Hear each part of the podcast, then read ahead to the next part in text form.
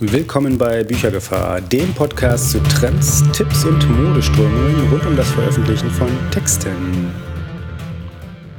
Ja, dann sage ich mal herzlich willkommen zur Folge 8 der Büchergefahr und ich freue mich sehr, dass wir heute wieder einen Gast dabei haben. Unser Gast heute ist Cora Bulat. Cora Bulat ist Autorin von, also das letzte Mal, als ich geguckt habe, waren es 70 Büchern, glaube ich. Und ich, das ist auch so das, worüber wir heute ein bisschen reden wollen. Also erstmal schönen guten Tag und vielleicht stellst du dich noch ganz kurz selbst vor und sagst äh, ein bisschen was zu dir und deinen Hintergründen.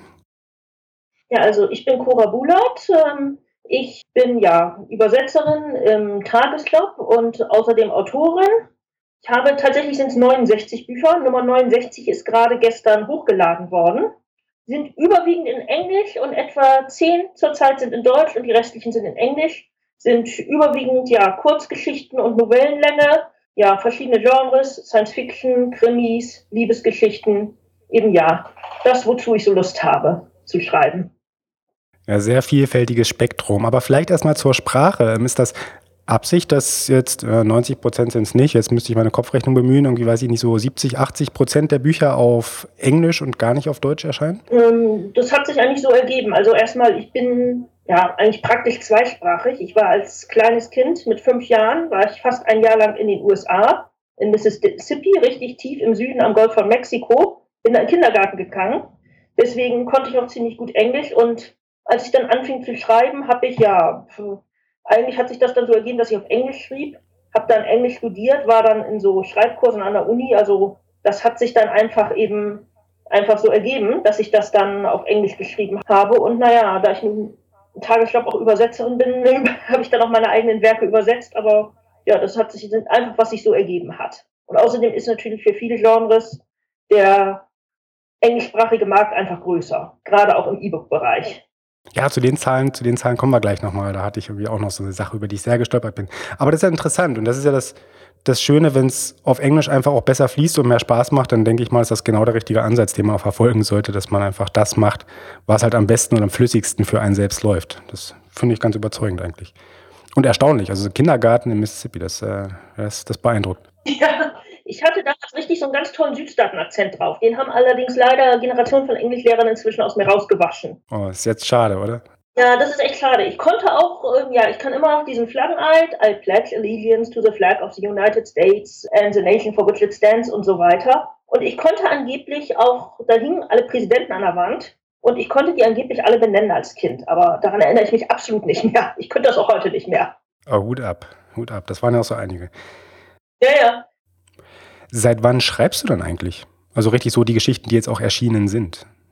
Also ich glaube, die älteste, die jetzt erschienen ist, die habe ich irgendwie so, so im, im, zweiten Semester an der Uni geschrieben. Also da war ich dann so, dann so etwa 20 vielleicht. Die ist natürlich ganz stark umgeändert worden. Und ja, so die, ich habe auch schon mal ein paar Grundschulversuche geschrieben, schreiben gibt es irgendwo, aber so ein bisschen ernsthafter angefangen habe ich als Teenager. Das meiste davon ist natürlich nicht mehr brauchbar und nicht mehr verlegbar. Das liegt irgendwo noch herum auf alten, auf alten Dateien und sowas, sowas, alten Disketten, aber so, ich sagte, das erste, das älteste, was irgendwo wirklich verlegt worden ist, das habe ich so im, im zweiten Semester an der Uni geschrieben. Das ist auch jetzt schon so 20 Jahre etwa alt. Okay, gut, das ist ja dann wenigstens ein solider Zeitraum, über den dann die Bücher auch ähm, erschienen oder entstanden sind. Das ja. beruhigt mich ja dann durchaus so ein bisschen, weil man bekommt ansonsten gleich ein schlechtes Gewissen. Ich habe nicht in drei Jahren 69, äh, das meiste sind alles, ich habe eben immer geschrieben, hatte die Sachen da liegen, manchmal habe ich versucht, sie an irgendwelche Zeitschriften zu schicken, manchmal sind sie dann auch angenommen worden und äh, dafür habe ich die Rechte auch inzwischen wieder, also das sind Sachen, die über längeren, also ich denke so, die, die meisten von denen sind so etwa ab 2000 entstanden oder so etwas. Okay, gut, dann hätten wir so zehn 10, 15 Jahre, ähm, was ich aber immer noch für einen sehr soliden ja, Output, sagt man so schön, wie sagt man eigentlich Output auf Deutsch, ja, also für ein sehr solides Ergebnis halte oder sehr gute Quote. Wie, wie entstehen eigentlich so diese Geschichten? Passiert das so parallel oder eine nach der anderen und ordentlich nach Outline und dann so den ersten Entwurf, bis das so lange überarbeiten, bis man einen finalen Stand hat? Oder bist du mehr so der Discovery Writer, der so alles auf sich zukommen lässt und dem freien Fluss frönt? Ich bin eher so der Discovery-Reiter oder wie die Amerikaner es so schön nennen, der Husenbodenreiter. Ja. Der Husenbodenautor, der also dann eben, eben eher sich das ähm, frei entwickelt. Ich habe meistens eine, eine, Idee etwa, wo die Geschichte hingehen soll, was passieren soll. Sie sind ja auch relativ kurz, das kann man auch eher im Kopf behalten. Beim Roman Ich habe tatsächlich ein Romanmanuskript liegen, was ich irgendwann mal überarbeiten muss, wo ich mich nur nicht wieder rantraue. Ja, bei diesen kurzen Sachen kann man es natürlich auch eher im, eher im Kopf behalten, was so passiert. Und ja, dann, also eine Outlines mache ich eigentlich nicht. Und ja, und dann schreibe ich eben nicht unbedingt immer eine nach der anderen. Es ist manchmal auch parallel. Ich habe meistens so zwei, drei am Laufen und wenn ich bei einer irgendwo hängen bleibe, dann wechsle ich erstmal auf was anderes. Das ist ein Ansatz, den ich auch sehr, sehr liebe. Also ich nenne den neuerdings äh, produktives Prokrastinieren. Äh, heißt, wenn man auf eine Sache gerade gar nicht so die richtige Muße hat, dass man sich der nächsten widmet und dabei dann entspannt und trotzdem was Sinnvolles produziert. Also ich finde, das ist eine sehr, sehr schöne Sache, ja. ja manchmal kann ich zum Beispiel jetzt ähm, keine Science Fiction schreiben, denke ich, nee, da bin ich jetzt nicht in der Stimmung für, dann schreibe ich erstmal, dann schreibe ich Krimi und hier diese historischen Liebesgeschichten, die ich habe, die auch so ein bisschen härter sind da gibt es dann eben so Henker und, und Folterszenen und sowas drin, die ich nicht unbedingt, die nicht unbedingt einfach zu schreiben sind. Die kann ich auch nur recht selten schreiben. Also deswegen wechsle ich dann eben immer hin und her. Ja, das passt. Und Hast du irgendwie so ein tägliches Ritual, also inklusive vielleicht so einem Wörterzieltag äh, oder Wörterziel pro Tag, das du verfolgst? Oder, oder ist das auch mehr so ein bisschen, wie es kommt, ohne dass da jetzt täglich so ein ganz bestimmter, immer gleicher Ablauf und immer bestimmter gleiche Zielstellung dahinter steht? Also ich schreibe erstmal wirklich jeden Tag. Okay. Seitdem ich es zähle, ich habe so eine Excel-Datei, wo ich die Wörter zähle, weil früher hat man so, wenn man einen Tag mal nicht konnte, auch nicht so schlimm schlimm mehr. Und dann, nachdem ich die, seitdem ich die zähle, will man natürlich keine Löcher haben. Ich habe jetzt auch schon sehr lange keine Löcher mehr. Ursprünglich, ich habe das mal, es ging zurück auf um, Joe Beverly, soweit ich mich entsinne, eine amerikanische ähm, Liebesromanautorin, die sagte irgendwie, sie nimmt sich ein Ziel, jeden Tag ähm, 100 Worte zu schreiben. Es gibt auch ähnliche Varianten. Ich glaube, mit Kevin J. Anderson, der Science-Fiction-Autor, ist ja sehr bekannt, der hat sich irgendwie das Ziel, jeden Tag drei Sätze. Und ich fand das mit diesen jeden Tag 100 Worte, weil 100 Worte ist ja ganz wenig. Das ist etwa ein Absatz. Mhm. Wenn man nicht gerade Dialog hat, dann sind es mehr Absätze. Also 100 Worte kann, dachte ich, kann man am Tag immer schreiben und habe mir auch dann lange dieses Ziel gesetzt, jeden Tag so 100 Worte. Und dann ging es allmählich hoch. Dann wurden es plötzlich, am Anfang war es ganz toll, wenn ich mal 500 Worte am Tag geschafft habe und 1000 war sensationell. Und dann ging es plötzlich irgendwann hoch. Dann waren 500, also zurzeit so habe ich so das Ziel, so dass ich versuche, so 1000 Worte pro Tag zu schreiben. In letzter Zeit komme ich auch meistens irgendwie wie drüber und bin näher an den 2000 pro Tag. Noch nicht ganz an dem, was Dean Wesley Smith als Pulp Speed bezeichnet. Beim Schreiben ist das Gute, je mehr man es macht, desto stärker geht es dann eben, desto besser wird und schneller wird man auch dabei. Also wenn das parallel läuft, dann Hut ab, weil das ist ja quasi das Pensum, das man für den National Novel Writing Month im November ja irgendwie eigentlich hat. Äh, das sind ja so ungefähr die Größenordnungen. Das ist normalerweise eine Ausnahmeveranstaltung. Wenn man das so als normales Pensum schafft, nicht schlecht. Respekt. Ja gut, ich bin alle, ich habe das Glück, dass ich äh, nun Freiberufler bin, also deswegen mir auch die Zeit ein bisschen einteilen kann. Wenn man acht Stunden irgendwo im Büro sitzt, geht das natürlich nicht so einfach. Ja, es hilft ein bisschen, die Freiheiten zu haben, das mag wohl sein, ja. Ähm, aber ein gutes Stichwort war gerade ähm, Pulp oder Pulp Tempo ähm, oder Pulp Speed zu haben. Pegasus Pulp, das ist dein privater Verlag. Sehe ich das so richtig oder interpretiere ich das so richtig oder? Das interpretierst du ganz richtig. Okay. Das heißt, das ist so ein, also er nennt sich ja auch selbst elektronische Pulp-Literatur oder Pulp-Literatur für das 21. Jahrhundert. Das zielt ein bisschen auf die E-Book-Gestaltung ab, während das ja früher mehr so die Heftchen waren, die dann rauskamen. Ja, also ich habe also erstmal, ich habe wie wahrscheinlich fast jeder in Deutschland irgendwann als Jugendlicher auch gerne hier mal diese ganzen Heftromane und Groschenromane gelesen. Hier Harry Roden und John Sinclair und Larry Cotton und wie sie alle heißen.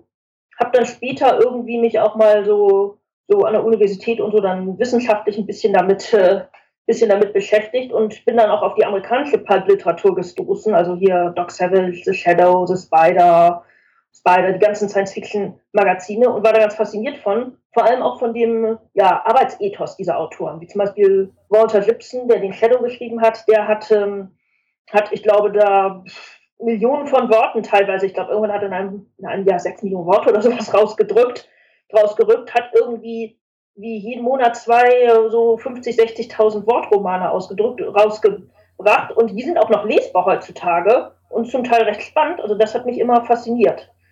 Und ja, ich denke auch, dass eben diese ganze elektronische Selbstverlags- und E-Book-Geschichte eben doch der Energie recht ähnlich ist, dieser alten Pulp-Ära, aus der ja auch, wo sich dann ja Unmengen von Genres, Literatur, die sehr schnell, die sehr schnell rausgebracht wurde, wurde, die neue Leserschichten erreichte. Ich finde, da gibt es gewisse Parallelen eigentlich und ja, deswegen habe ich dann eben meinen Verlag Pegasus Pulp genannt. Da kommt das Pulp her. Das Pegasus kommt daher, ähm, tatsächlich, wir haben ein Familienwappen und in dem ist ein Pegasus drin. Und deswegen, daher kommt der Pegasus. Ihr habt ein Familienwappen.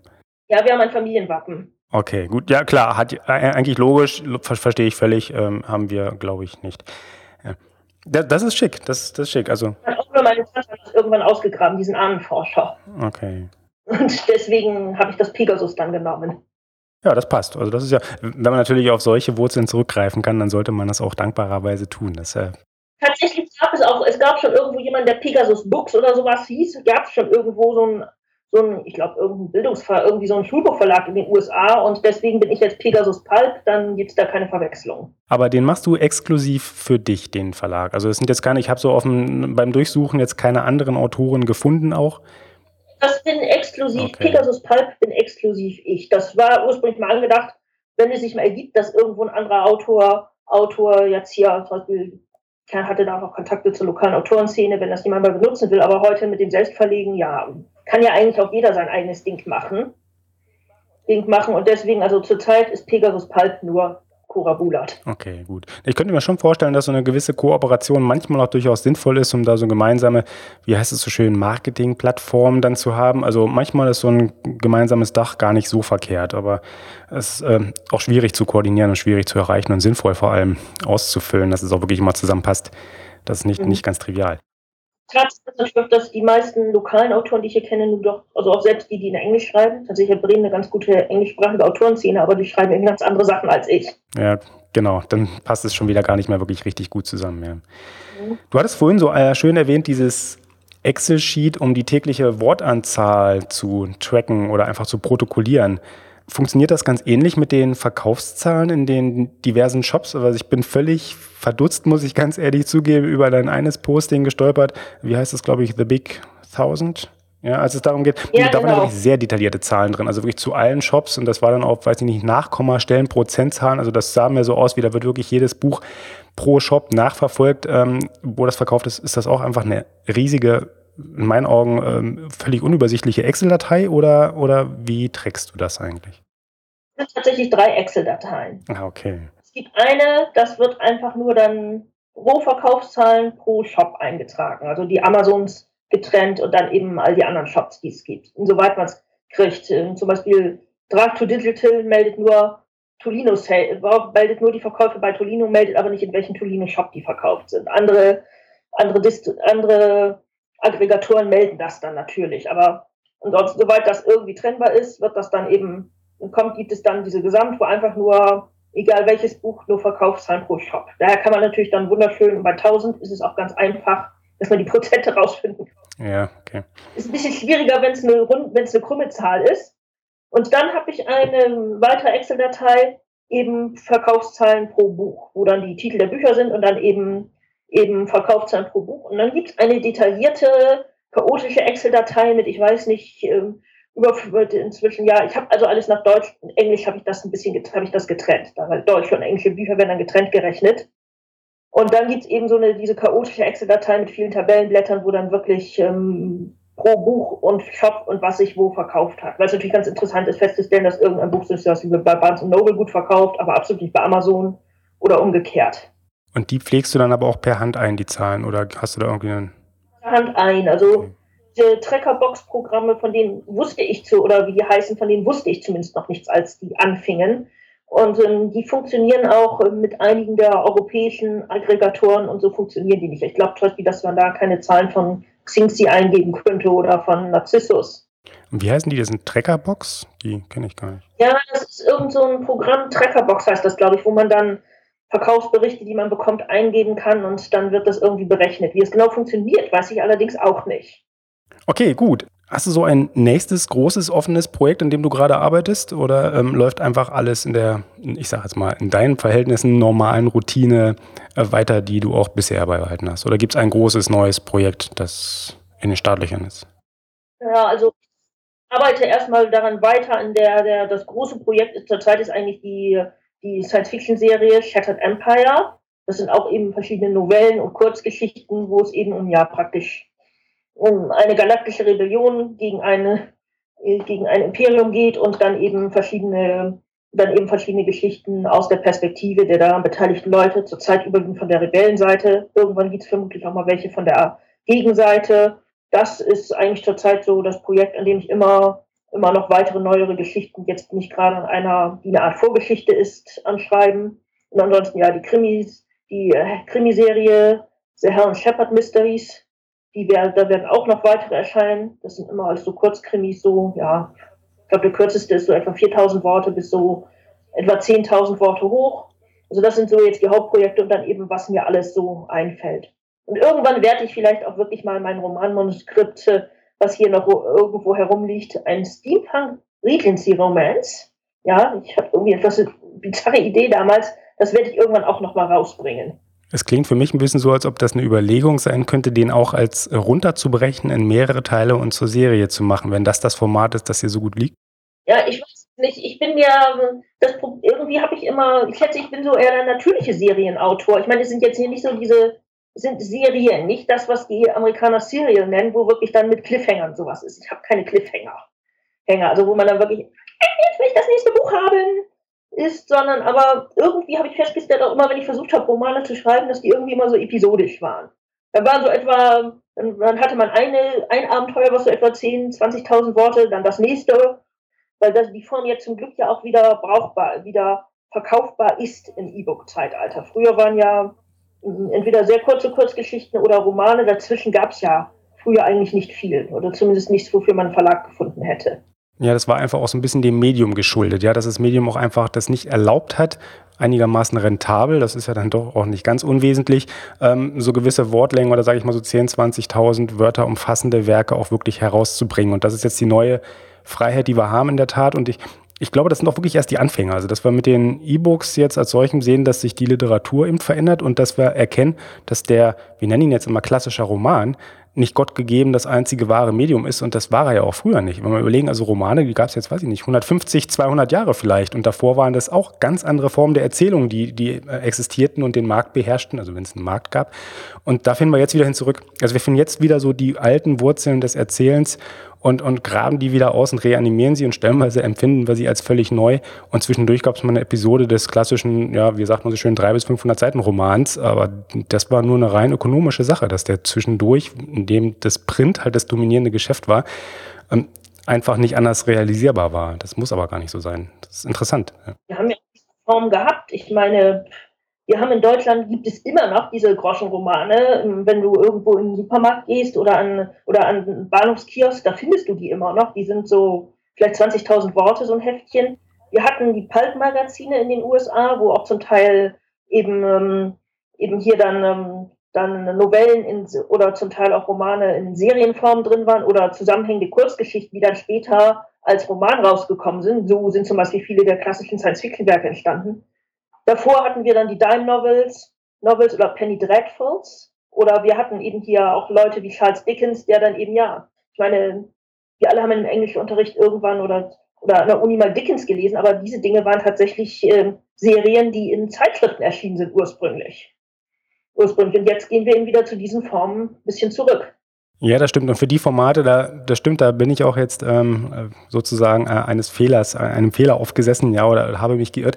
Das stimmt schon. Also das ist nur das dominierende literarische Geschäft, das waren halt diese Bücher, aber es ist völlig richtig, wirklich tot war zwischendurch die kurze Erzählform äh, natürlich nicht. Das ist, das ist völlig korrekt. Also so den Eindruck wollte ich gar nicht vermitteln, ja. Nein, komplett tot, nicht nur das Dominierende, so, ich denke, so ab so in den 60er, 70er Jahren waren wirklich wirklich auch überall eigentlich die Bücher das dominierende Form. Natürlich ist das Problem, dass all diese anderen Formen einfach auch leichter verschwunden sind, weil äh, die Zeitung, die Zeitschrift von gestern ist das Altpapier von heute. Deswegen haben, sind da auch einfach weniger Dinge von erhalten. Oder wir haben diese Bücher nur in, nur in der gedruckten und am besten noch ledergebundenen Romanform gesehen. Ja, da ist was, da was dran. Das ist wirklich mehr so ein Wahrnehmungsding als ein wirkliches Realitätsphänomen ist als solches, ja. Okay, gut. Dann ähm, vielleicht noch abschließend, wo können die Zuhörer mehr über dich, deine ganzen Werke erfahren und letztendlich dir auch Geld zukommen lassen oder eben die Bücher ganz normal käuflich erwerben? Also die Bücher kann man, sie sind nur in elektronischer Form zurzeit erhältlich. Ich werde vielleicht die längeren irgendwann mal Print on Demand, nur da muss ich mich auch erstmal äh, rantrauen. Also die Bücher sind bei allen gängigen E-Book-Shops erhältlich. Ähm, wer, mich, wer mehr über mich erfahren will und auch eine ganze Menge praktischer Links, wo man sofort mit einem, mit einem Klick dann zum, zum Shop seiner Wahl kommt, der sollte meine Webseite besuchen, corabulat.com. Es gibt auch corabulat.de, das ist ein, ein Redirect auf .com oder eben auch die Verlagsseite, die ist pegasus-pulp.com oder de. Okay, vielen Dank. Auf Twitter kann man mich auch unter Cora Bulat finden. Okay, kein Facebook-Auftritt, das ist ja richtig sympathisch. Nein, kein Facebook. Ich bin absolut kein Facebook-Fan. Ich glaube, ich habe dieses neue, die neue Facebook-Alternative zu, aber die wird so gut wie nie benutzt. Welche wäre das?